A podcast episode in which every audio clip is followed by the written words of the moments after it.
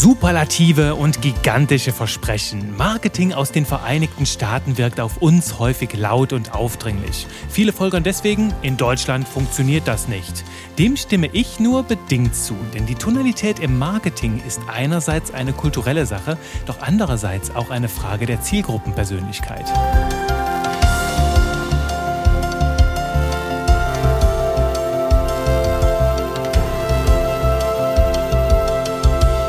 Es geht um Ruhm, Erfolg, Prestige und Status. Es geht darum, im Wettkampf immer als Gewinner hervorzugehen. Und ja, das Ganze wirkt schon sehr, sehr dick aufgetragen. Ne? Marketing aus den USA klingt für unsere Ohren im deutschsprachigen Raum häufig laut, aufdringlich, ja, prahlerisch, sehr, sehr dick aufgetragen. Und das macht es manchmal auch nicht mehr ganz so glaubwürdig, zumindest für unsere Ohren hier im deutschsprachigen Raum.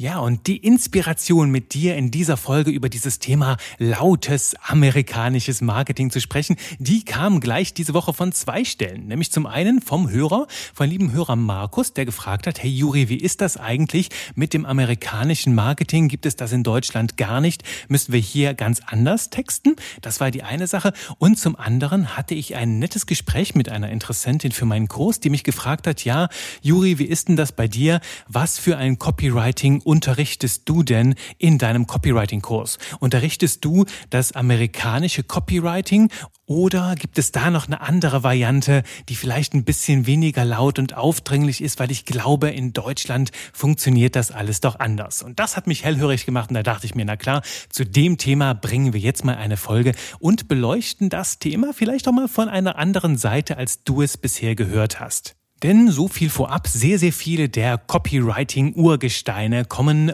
von Übersee, aus dem amerikanischen Raum oder halt auch aus dem englischsprachigen Raum insgesamt. Und da gibt es schon eine andere Tonalität, die da vermittelt wird in diesen Büchern, als es hier für den deutschsprachigen Markt in erster Linie empfehlenswert ist. Das heißt, wenn du dir diese alten Copywriting-Bücher anschaust, die stellenweise ein paar Jahrzehnte alt sind, dann darfst du das durchaus mit ein bisschen Vorsicht genießen, denn nicht alles, was die amerikanischen Kollegen da empfehlen, würde ich so eins zu eins auf den deutschsprachigen Markt adaptieren. Das Ding ist jetzt nicht, dass unser Marketing hier komplett anders funktionieren würde. Nein, die Grundprinzipien des Copywritings, die sind in allen Kulturkreisen die gleichen, die sind zeitlos, die sind Jahrtausende Jahre alt. Denn zuletzt nach einem Vortrag hat mich mal ein Moderator angesprochen und hat gesagt, ja Juri, das, was du da jetzt gerade erzählt hast, so hat ja im Grunde genommen Moses schon kommuniziert und die Menschen überzeugt. Und das fand ich ein sehr, sehr schönes Beispiel für die Zeitlosigkeit einiger Grundprinzipien. Und die sind halt im amerikanischen Raum genau genauso die gleichen wie im deutschsprachigen Raum. Der große Unterschied liegt einerseits in der Kultur, in der kulturellen Prägung und dann gibt es auch nochmal Unterschiede in der Persönlichkeit. Das heißt, auch das amerikanische Marketing funktioniert sehr wohl auch in Deutschland, allerdings nicht bei allen Menschen, denn hier kommt es unter anderem auf die Motivation der Menschen und halt auch auf deren Persönlichkeitsstruktur an. Ja, und lass uns jetzt zum Start mal einfach den Scheinwerfer auf die kulturellen Unterschiede richten.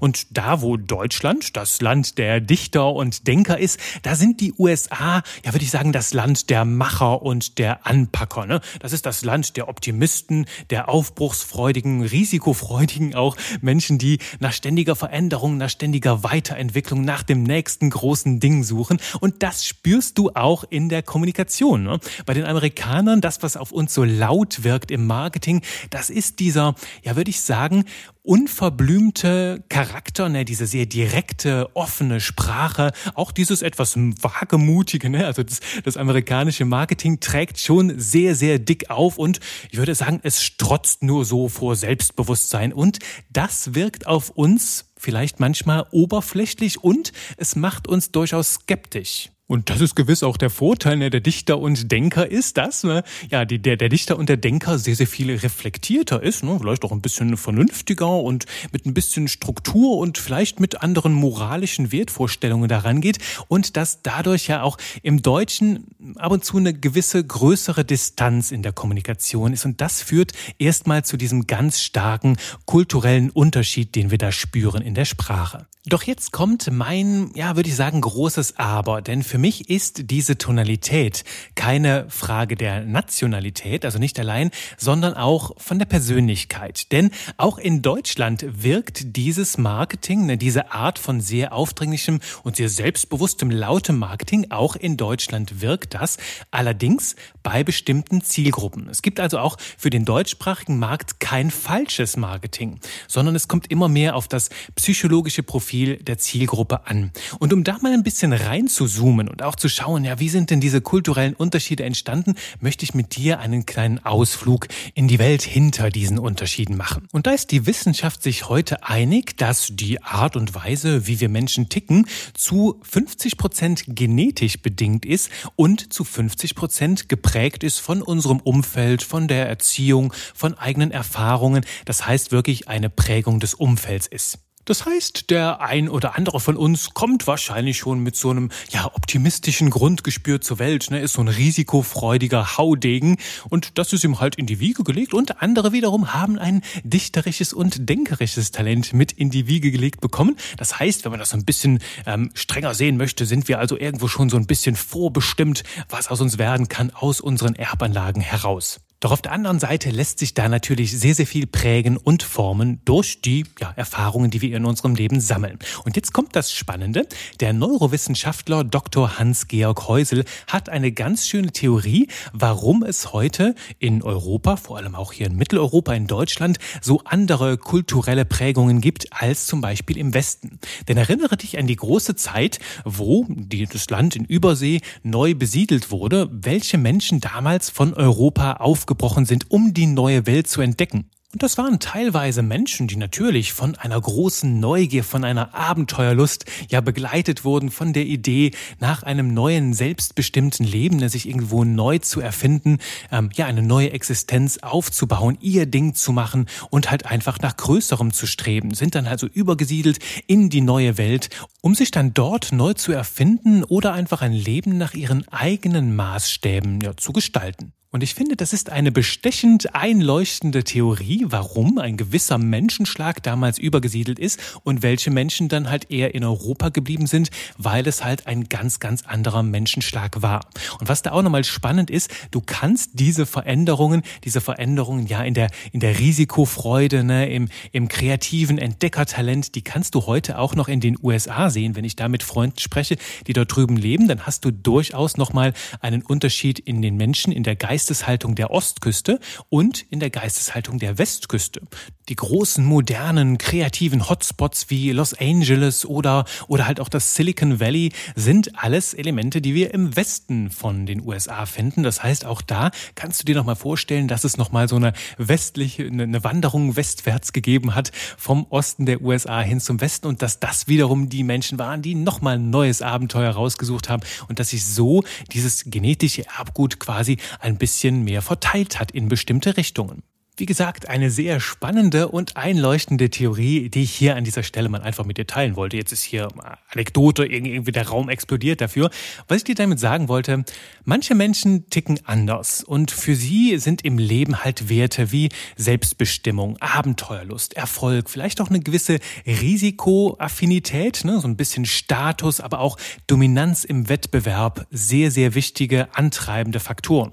Und bestimmt kennst du solche Menschen selbst. Und wenn du dabei jetzt Bauchweh kriegst, dann zeigt das, dass das vielleicht nicht unbedingt deine zentralen Antreiber im Leben sind. Und ganz wichtig, wenn du nur eine Sache mitnimmst, halt aus dieser Podcast-Folge, dann lass es das sein. Nur weil etwas auf dich fremd oder seltsam oder nicht ganz so richtig erscheint, bedeutet das nicht notgedrungen, dass es unbedingt komplett falsch ist. Es bedeutet nur, dass es dich nicht anspricht. Und erinnere dich da an Folge zwei. Ne? Natürlich lässt sich das ein oder andere vielleicht verallgemeinern, doch solche Situationen haben in erster Linie mit dir zu tun und weniger mit dem Marketing an sich. Denn erinnere dich, beim Marketing geht es immer erst darum, dich selbst zu verstehen, damit du dann auch andere besser verstehen kannst.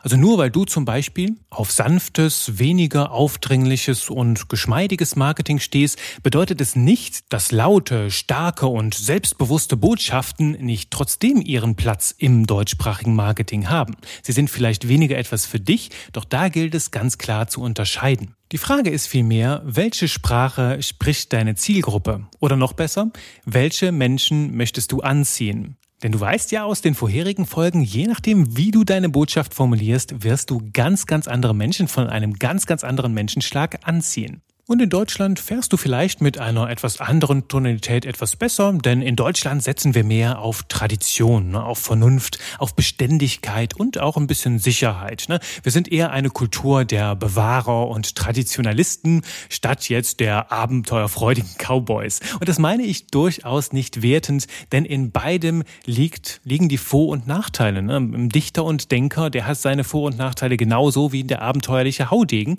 Am Ende führt diese unterschiedliche Herangehensweise einfach zu unterschiedlichen Ergebnissen. Halten wir also am Ende fest, Menschen sind verschieden. Marketing trifft deswegen je nach Zielgruppe eine andere Tonalität. Und als Profi gilt es, das zu unterscheiden. Also nochmal, nur weil es dich nicht anspricht, heißt das nicht, dass es grundsätzlich falsch ist oder dass es nicht funktioniert. Wichtig ist halt einfach, dass du dich deiner Zielgruppe widmest, ihr ja quasi an den Lippen hängst und halt auch schaust, ne, welche Worte verwendet sie, welche Sprache nutzen nutzen die Menschen, mit denen du sehr gerne gut und erfolgreich zusammenarbeitest und diese Sprache dann zu adaptieren. Und manchmal in meinem Alltag als Copywriter ist es, na, wenn du halt sehr, sehr unterschiedliche Zielgruppen hast, kommt es auch schon mal vor, dass ich Texte schreibe für meine Kundinnen und Kunden, wo ich sage, jo, das ist jetzt so gar nicht meins, also würde mich gar nicht ansprechen und doch überzeugen und verkaufen diese Texte letzten Endes, weil sie zu der gewohnten Tonalität der Zielgruppe passen. Und ich habe auch durchaus schon im deutschsprachigen Raum sehr, würde ich sagen, aggressive, direkte Sprache, also vielleicht so ein bisschen amerikanisches Marketing mit eingesetzt und auch das funktioniert im deutschsprachigen Markt durchaus. Immer alles eine Frage der Zielgruppe. In dem konkreten Fall hatte das zum Beispiel mit dem Thema High Performance zu tun, also da, wo Menschen wirklich halt volle Energie geben wollen, große Ziele erreichen, immer wieder über sich hinauswachsen wollen. Das heißt, hier geht's halt einfach darum, den richtigen Ton für das richtige Thema und die richtige Zielgruppe zu treffen. Und das ist letzten Endes auch die Haltung, mit der ich Copywriting in meinem Kurs vermittle. Und dabei geht es weder einseitig um lautes, amerikanisches, prahlerisches Copywriting, noch geht es um eine abgeflachte, softere Variante. Vielmehr vermittle ich dir sehr moderne und wirkungsvolle Strategien, wie du herausfindest, welche Tonalität, welche Sprache für deine Zielgruppe die richtige ist und wie du die dann wirklich in deinem Stil voll zur Geltung bringst. Und damit bist du auf jeden Fall für den deutschsprachigen Markt bestens ausgerüstet und verfügst auch über das Zeug, um auch für den amerikanischen Markt zu schreiben. Ich sage jetzt erstmal Danke für diese sehr, sehr spannende Frage. Und wenn du noch weitere solcher tolle Fragen hast, dann schick sie mir gerne an hallo at textedieverkaufen.de. Ich freue mich da extrem drüber, wenn wir hier im Podcast dann in Zukunft über viele, viele schöne weitere Themen sprechen können. Ich sage jetzt erstmal Danke fürs Zuhören und bye bye, bis zum nächsten Mal.